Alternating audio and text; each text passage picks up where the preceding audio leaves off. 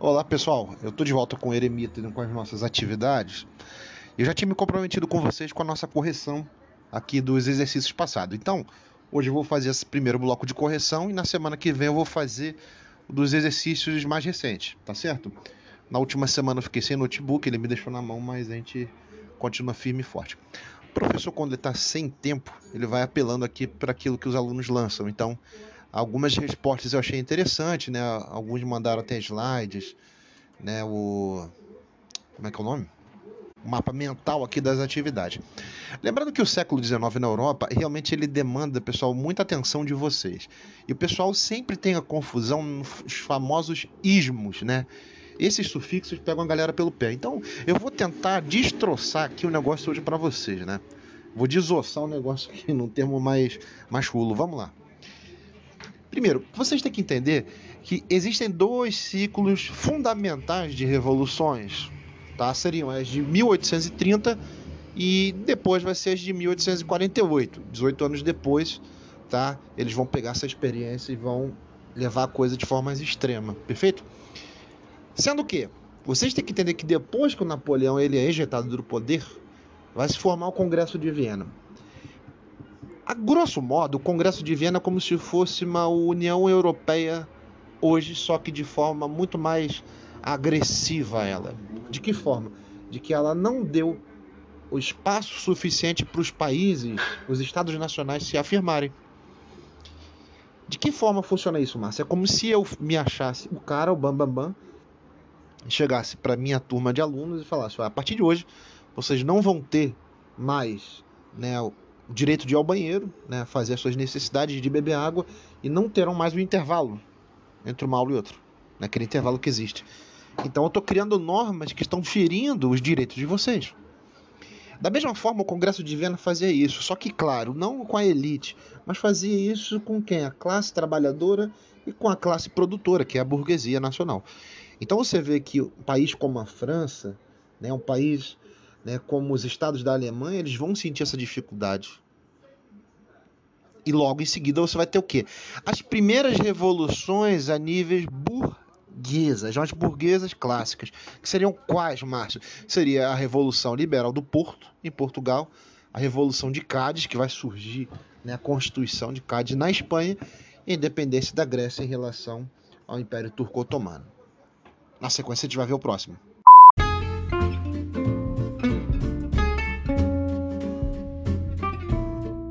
Bem, até aqui eu acredito que tenha ficado bem explicado.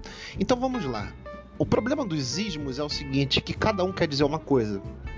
Só que eles são muito semelhantes. Cada um tem uma particularidade. Isso são conceitos, terminologias. Certo, gente? Vamos lá. Quando eu estou falando para vocês de liberalismo, eu estou falando de um, uma corrente de pensamento que ela tem várias nuances diferentes. Para a gente hoje, em 2021, liberalismo não é a mesma coisa para a pessoa que viveu no século XIX.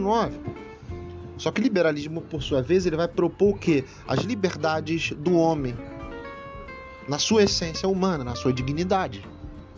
E o liberalismo a nível que econômico, você desprender a economia, né, que ela é que ela é uma dinâmica da produção humana, ou seja, o ser humano trabalhando, produzindo coisas e querendo ver essa dinâmica de comprar e vender a economia estar longe do Estado ou estar fora da arbitrariedade do Estado. O que, que é isso? O Estado dizendo você vai produzir 50 caixas de banana e 20 de maçã. Se o cara quiser produzir 50 de maçã e 20 de banana, fica a critério dele, desde que ele pague tá, o mínimo de imposto para que essa mercadoria circule e não imposto sobre imposto, certo? Então vamos pensar da seguinte forma: olha, se o liberalismo ele for importante, por que ele é combatido hoje? Porque você tem um outro ismo aí na frente. E vamos entender aqui. Então a Revolução de 30, ela vai ser o quê? Vai ser o fim das dinastias ou das casas dinásticas, do absolutismo que estava ligado ao Congresso de Viena. O Congresso de Viena é representado principalmente pelo Conde de Metternich. E esse camarada, ele era uma espécie né, de secretário-geral da ONU naquele período, que ele dizia né, para as casas dinásticas o seguinte: olha, o seu país tem que ter 30 mil de força armada, 30 mil elementos defendendo as fronteiras. Já o seu tem que ter 50 mil, o seu 100. E a gente sabe desde a experiência lá com, com Aristóteles, tá, que um Estado que ele ele simplesmente investe no custo da sua militarização, ele vai ter problema em outros setores. Por quê? Porque um Estado bem governado, ele não precisa ter um quantitativo alto, ele precisa ter uma dinâmica, uma logística no seu campo bélico, ou seja, você tem um armamento bom e estratégia para defender o seu território. Isso a gente já conhece. Porém, quem botava essas normas né, arbitrárias, escrotas, era simplesmente o Congresso de Viena. Então a Revolução de 30 ela vai ser o quê? Você vai tirar uma dinastia e vai colocar outra. Só que ele já é um avanço ao mesmo tempo, por quê? Porque ele vai dizer o seguinte: olha, a gente consegue tirar uma dinastia, então a gente consegue implantar outros valores. E esses valores vão ser o quê? Vão ser direitos sociais. Direitos sociais vão ser o quê? Ah, o cara tem que ter um direito a uma escola, tem que ter um direito a uma assistência de saúde, direito ao seu trabalho ser preservado e por aí vai.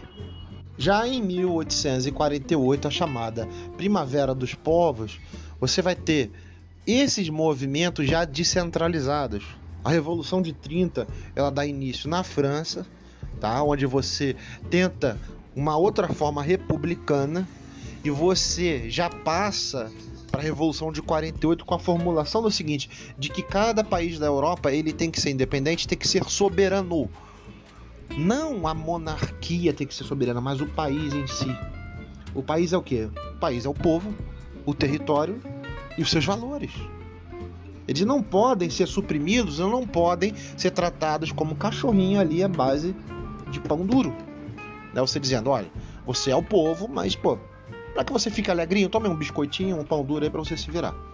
Não. Nesse período, os caras já entendem que existem formas históricas de exploração, que é o que o socialismo ele vai investigar. Então você tem duas frentes aqui nas revoluções de 48, que é uma frente nacionalista e outra frente de pensamento socialista. Certo? Sendo que ele vai jogar mais adiante para o final do século XIX e início do XX aquela dicotomia entre a classe burguesa e a classe trabalhadora ou proletariado, tá? Só que o acontecimento principal ele vai se dar aqui em 48, em que os países entendem que nós temos uma cultura, nós temos um idioma, uma língua pátria, que é como se fosse a nossa mãe, que coloca na nossa boca as palavras que nós temos que falar, e nós temos o desejo de ser autônomos em relação a qualquer tipo de tirania, de arbitrariedade. Então os povos começam a pensar assim. Tanto que na Primeira Guerra Mundial, tá, os marxistas eles vão tentar cooptar a classe trabalhadora para lutar contra né, o, o imperialismo internacional, né, ou seja, as forças de exploração só que cada trabalhador vai largar o seu instrumento de trabalho e vai pegar uma arma para lutar pela sua nação, pelo seu país. Para vocês terem ideia de como esse sentimento ele é mais forte. Tá bom, galera? Então assim, eu espero que tenha ficado claro e eu vou passar para a próxima parte. Então, resumindo aqui, para vocês poderem colocar aí para vocês mesmos. As principais características do ciclo revolucionário de 1830, elas são o liberalismo, ou seja, a liberdade pessoal do indivíduo, e do fazer econômico ou da produção econômica. E as características do ciclo revolucionário de 48, a Primavera dos Povos, são o nacionalismo, tá? E o socialismo. Certo? Ou seja, a luta contra as tiranias estabelecidas em cada país. Perfeito assim ficar resumido, a gente se vê na próxima.